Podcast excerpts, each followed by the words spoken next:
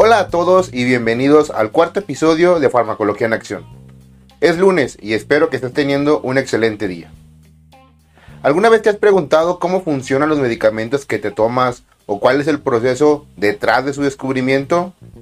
Soy Carlos Gutiérrez, estudiante de la licenciatura Químico Farmacéutico Biólogo, y junto a Sheldon diseñamos este espacio para resolver esta y otras dudas. Además queremos compartir contigo un poco del conocimiento adquirido sobre química y farmacología.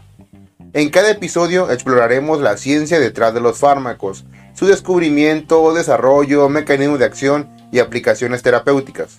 También invitaré a químicos, médicos, docentes, investigadores y otros profesionales de la salud que nos brinden su perspectiva y conocimiento sobre temas específicos. Será una oportunidad única para aprender de quienes enfrentan esta industria todos los días. Prepárate para desafiar tu mente expandir tus conocimientos y descubrir cómo la farmacología está envolviendo nuestro presente y futuro. Comenzamos. Saludos a todos los oyentes. Bienvenidos a nuestro podcast, soy Seldon, co-conductor de este espacio. Para comenzar este cuarto episodio hablaremos sobre los criterios que se utilizan para clasificar a los fármacos, los vamos a clasificar de acuerdo a sus características químicas y fisicoquímicas, teniendo como criterios primeramente su estructura química en relación a sus grupos funcionales y si son estructuralmente inespecíficos o estructuralmente específicos. Sin más que decir, comencemos. Gracias, Sheldon. Hoy, como cada lunes, toca conocer más acerca de la farmacología. En esta ocasión hablaremos sobre la clasificación de los fármacos. Y esto es importante, ya que nos va a ayudar a entender cómo es que estos actúan en el cuerpo. Y de alguna forma nos va a ayudar a entender cómo se pueden utilizar de manera más efectiva. Existen sin fin de números de formas de clasificar a los fármacos, que si por su mecanismo de acción, que si según su origen, que de acuerdo con su actividad terapéutica, que según su administración, etc. Ya te platicaré de ellas poco a poco. Hoy principalmente y para efectos de esta conversación será sobre la clasificación de los fármacos de acuerdo a sus características químicas y fisicoquímicas. Veremos cómo influye la estructura química, el grupo funcional, la solubilidad, la polaridad, en la actividad farmacológica de estos principios activos. Antes de entrar en tema, quiero mencionarte la importancia y cómo es que la clasificación de los fármacos nos ayuda, y esto se hace de acuerdo a criterios. Estos criterios nos ayudan a ordenar y organizar de cierta manera a los medicamentos. Los van a poner en diferentes grupos, lo que va a permitir que los profesionales de la salud, como un servidor y como posiblemente tú que me estás escuchando, puedan entender mejor cómo funcionan los medicamentos y de esta manera los van a utilizar de una forma más efectiva en el tratamiento de enfermedades de posibles pacientes como quizá tú que me estás escuchando. Es importante que conozcamos estos criterios, porque de alguna forma nos van a ayudar a entender mejor cuál es el mecanismo de acción de los fármacos, sus efectos secundarios y también nos permite tomar decisiones informadas sobre qué medicamentos son los apropiados para cada paciente según sea el caso y de qué manera administrarlos. Pudiera decir que son características de cada familia de fármacos y se ordenan según el interés de quien lo estudia. ¿Cuáles serían los criterios a tomar para la clasificación que hablaremos hoy? En relación a la clasificación de los fármacos, que va de acuerdo a las características físicas y fisicoquímicas de estos, es importante que primero hablemos de las estructuras químicas. Estas nos van a ayudar a entender mejor la actividad farmacológica y a poder predecir posibles efectos secundarios. Una de las familias que más se conocen de esta clasificación son los alcaloides. Estos se derivan de las plantas y tienen una estructura compleja y heterogénea. Estos compuestos pueden tener diferentes efectos, ya sean analgésicos, antidepresivos e incluso alucinógenos. Va a depender de su estructura química. ¿Sabías que? ¿Sabías que las células del cuerpo humano están en constante renovación, y se estima que cada 7 años se ha reemplazado el 100% de las células? Otra de las formas en que se puede organizar a los fármacos es de acuerdo a su grupo funcional, el cual se encuentra en las estructuras químicas, y este va a determinar su actividad biológica. La presencia o ausencia de ciertos grupos funcionales puede influir en la capacidad que el fármaco tenga para interactuar con ciertas células y de esta forma producir o no un efecto terapéutico. Por ejemplo, algunos fármacos tienen en su estructura grupos hidroxilos, que es la unión de un oxígeno con un hidrógeno. Y estos suelen ser más solubles en agua, por lo tanto van a ser buenos para tener una acción diurética. Mientras, por otro lado, hay otros fármacos que contienen grupos aminos, que son grupos de nitrógeno con dos hidrógenos. Y estos lo que van a hacer es que tienen más propiedades para actuar como agentes antiinflamatorios. Es decir, de acuerdo al grupo funcional que cada fármaco tiene y que le da determinada actividad biológica, se le va a dar una agrupación y una clasificación específica. Si lo estuviéramos organizando en un mapa conceptual, diríamos que el mecanismo de acciones es un criterio a tomar en cuenta para formar los grupos. Entiendo. Tengo una pregunta para nuestros oyentes. ¿Qué proceso químico o farmacológico te resulta más difícil de comprender? Comenta tu respuesta y seguramente encontrarás una publicación explicando ese proceso en nuestras redes sociales. Otra característica importante de los fármacos, de la cual pudiéramos hablar como una clasificación, es la solubilidad. Y esta va a dividirse en liposoluble, es decir, soluble en lípidos, o hidrosoluble, es decir, soluble en agua. Esto es importante porque nos va a ayudar o nos va a perjudicar en la absorción y la biodisponibilidad de los fármacos. Es por eso que a la hora de hacer el diseño si tu principio activo es liposoluble, la ruta en la cual vas a meter a tu fármaco tendría que ser una ruta que esté concentrada de lípidos que favorezcan a su dilución, su solubilidad y esto lo ayude a llegar al sitio de unión. De lo contrario va a ser muy complicado. Lo mismo pasa con los hidrosolubles. Si un hidrosoluble se encuentra con una ruta llena de lípidos, va a ser muy complicado que el fármaco atraviese las membranas para llegar al sitio de unión. Por eso es que el diseño es importante. Pero bueno, esta clasificación nos va a ayudar a saber si el fármaco es muy soluble en agua, poco soluble en agua, medianamente soluble en agua o si mejor podemos pasar a la parte de los lípidos y buscar solubilizarlo y administrarlo a lo mejor por medio de un aceite o, alguna otra situación. Ya lo veremos.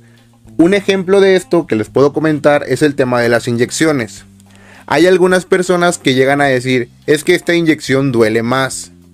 El tema es que no es que duela más nada más porque sí, duele más porque está hecha en una base de aceite, ya que el fármaco es más afín a los lípidos y a la hora de administrarlo es un líquido más pesado el que está atravesando las membranas. Es por eso que se siente un poco más a la hora de la inyección de aceite que la de agua. Es un pequeño ejemplo de esto, pues. Prepárate para, para aprender de forma divertida. Hola a todos. Si te quedaste con ganas de saber más sobre la historia de los fármacos o estás buscando publicaciones emocionantes, dinámicas divertidas y cuestionarios interesantes, estás en el lugar correcto. ¿Te gustaría desafiar tus conocimientos con cuestionarios emocionantes? En nuestro perfil, encontrarás una amplia gama de cuestionarios temáticos que pondrán a prueba tus habilidades y te permitirán aprender de una manera divertida y amigable. No hay mejor manera de expandir tus horizontes y compartir tus conocimientos con amigos y seguidores. Además podrás aprender detalles sobre el mundo de la farmacología en nuestros post ilustrativos y videos interactivos. Diviértete con nuestras dinámicas que te harán sentir como parte de una comunidad interesante y activa. Participa en retos, concursos y juegos interactivos. En el cuadro de honor de esta semana tenemos a Noé Daniel 17, Dani-Alex 194, Irán 05 León. Ellos fueron la mejor puntuación del cuestionario de nuestras preguntas de Instagram en relación al episodio de la semana pasada. Si tú, como ellos, quisieras que te mencionara en nuestro podcast, participa y sé de las mejores puntuaciones en nuestros cuestionarios de Instagram. Realizamos un cuestionario cada semana y es fundamental escuchar el episodio para poder contestar las preguntas de manera correcta. Siguiendo con la clasificación de los fármacos en relación a sus características químicas y físico-químicas, es turno de hablar de la polaridad. Esta se refiere a una distribución desigual de electrones en una molécula, lo que resulta en una carga eléctrica neta. Respecto a esto, hay de dos sopas, o eres polar o no polar, y esto va a definirse de acuerdo a la estructura química del fármaco. La importancia de esto radica en qué capacidad van a tener para atravesar la membrana celular y poder entrar de manera correcta y tener una distribución en el organismo efectiva. Los fármacos polares se disuelven en agua y son hidrofílicos, lo que les facilita la unión a proteínas. Por lo tanto, es complicado que la concentración neta que tú querías que llegara al sitio de unión se mantenga, ya que en el camino ciertos fármacos o ciertos fragmentos del fármaco se van a unir a proteínas plasmáticas y van a reducir la concentración. Mientras tanto, por otro lado, los fármacos no polares son hidrófobos y se disuelven mejor en medios de lípidos. Esto permite que atraviesen la membrana celular y se distribuyan de mejor manera. Sin embargo, el problema con ellos es que al ser afines a los tejidos adiposos, se pueden unir a ellos en su camino hacia la salida. Por eso su eliminación es algo lenta. Descubre el fascinante mundo de la ciencia en TikTok. ¿Estás listo para emocionantes videos sobre química, conocer los detalles de la tabla periódica y sus elementos. Síguenos en TikTok en arroba farmacología-bajo y explora contenido científico increíble. Química, farmacología y ciencia en general te esperan. Descubre reacciones químicas asombrosas, experimentos fascinantes y los últimos avances en medicina. No te pierdas esta oportunidad de aprendizaje y diversión. Síguenos en TikTok en arroba farmacología-bajo y sumérgete en un mundo de descubrimientos científicos. Haz clic ahora y comienza a explorar. Te esperamos con los mejores videos científicos en TikTok. Resaltando la importancia de conocer que existe una gran variedad de fármacos con diferentes características químicas y físico-químicas, te voy a explicar un poco de cómo se conforman los grupos de acuerdo a esta clasificación. Por un lado tenemos a las aminas, quienes reciben este nombre por su grupo funcional. Estas suelen ser solubles en agua y polares, mientras que los ésteres son grupos funcionales solubles en lípidos y que son moderadamente polares. Por otro lado, los ácidos carboxílicos son de baja solubilidad y son polares. Las amidas son solubles en agua y polares. Los alcoholes que reciben este nombre y su grupo hidroxilo es el grupo funcional son solubles en agua y suelen ser polares. Los éteres, por otro lado, son solubles en lípidos y moderadamente polares. Los aldehídos tienen una solubilidad baja y moderadamente polares. Las cetonas, su solubilidad también son baja y al igual que los aldehídos son moderadamente polares. Por otro lado, tenemos a los anhídridos, que su solubilidad tiende a ser baja y son polares. Los aluros, que por su nombre deben de tener en su grupo funcional algún halógeno como el flúor, el cloro, el bromo o el yodo, tienen una solubilidad baja y tienden a no ser polares, mientras que las sales de amonio suelen tener una polaridad y solubles en agua. Por otro lado, tenemos otros compuestos como los heterocíclicos que mencionaremos en otros episodios, ya que estos tienen mucha variabilidad en cuanto a su estructura, su polaridad y obviamente de acuerdo a su solubilidad. Es importante tener en cuenta que algunos fármacos pueden tener más de un grupo funcional en su estructura, y esto puede influir en sus propiedades físico-químicas, además de que también tanto la solubilidad como la polaridad pueden afectar factores como la absorción, distribución y solubilidad del fármaco para tener un metabolismo y una excreción adecuada en el organismo. Hoy en las noticias. De acuerdo con el farmacéutico.es, la profesión farmacéutica cerró 2022 con 79.288 colegiados y 22.220 farmacias comunitarias, sumando 1.160 nuevos farmacéuticos y 21 farmacias más a esta red de establecimientos sanitarios. Así se refleja en el informe de estadísticas de colegiados y farmacias comunitarias, fiel radiografía de la profesión farmacéutica en España, que cada año elabora el Consejo General de Colegios Farmacéuticos. Estas cifras confirman el crecimiento que viene experimentando la profesión farmacéutica en todos sus ámbitos de actuación profesional y que responde a la necesidad de reforzar la capacidad preventiva y asistencial del Sistema Nacional de Salud. Farmacéuticos que trabajan en su mayoría en las farmacias comunitarias, los hospitales, la industria y distribución farmacéutica, la salud pública, la investigación y los laboratorios clínicos. Para realizar una pequeña conclusión de lo que ha sido este episodio en relación a la clasificación de los fármacos según sus características químicas y físico-químicas, digamos que es esencial para entender la actividad farmacológica, ya que la estructura química, el grupo funcional, la solubilidad y la polaridad son factores críticos los cuales influyen en la absorción, distribución y en general en la biodisponibilidad de los medicamentos en el organismo.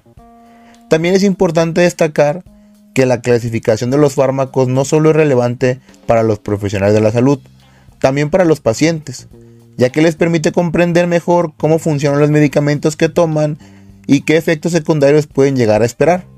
Además, hablemos sobre la utilidad de esto para que ellos comprendan la importancia de llevar a cabo un tratamiento terapéutico adecuado y seguir las instrucciones que el médico o el químico farmacéutico les dé a la hora del tratamiento. Friedrich Sarturner fue un farmacéutico y químico alemán conocido por su descubrimiento de la morfina y la codeína en el siglo XIX.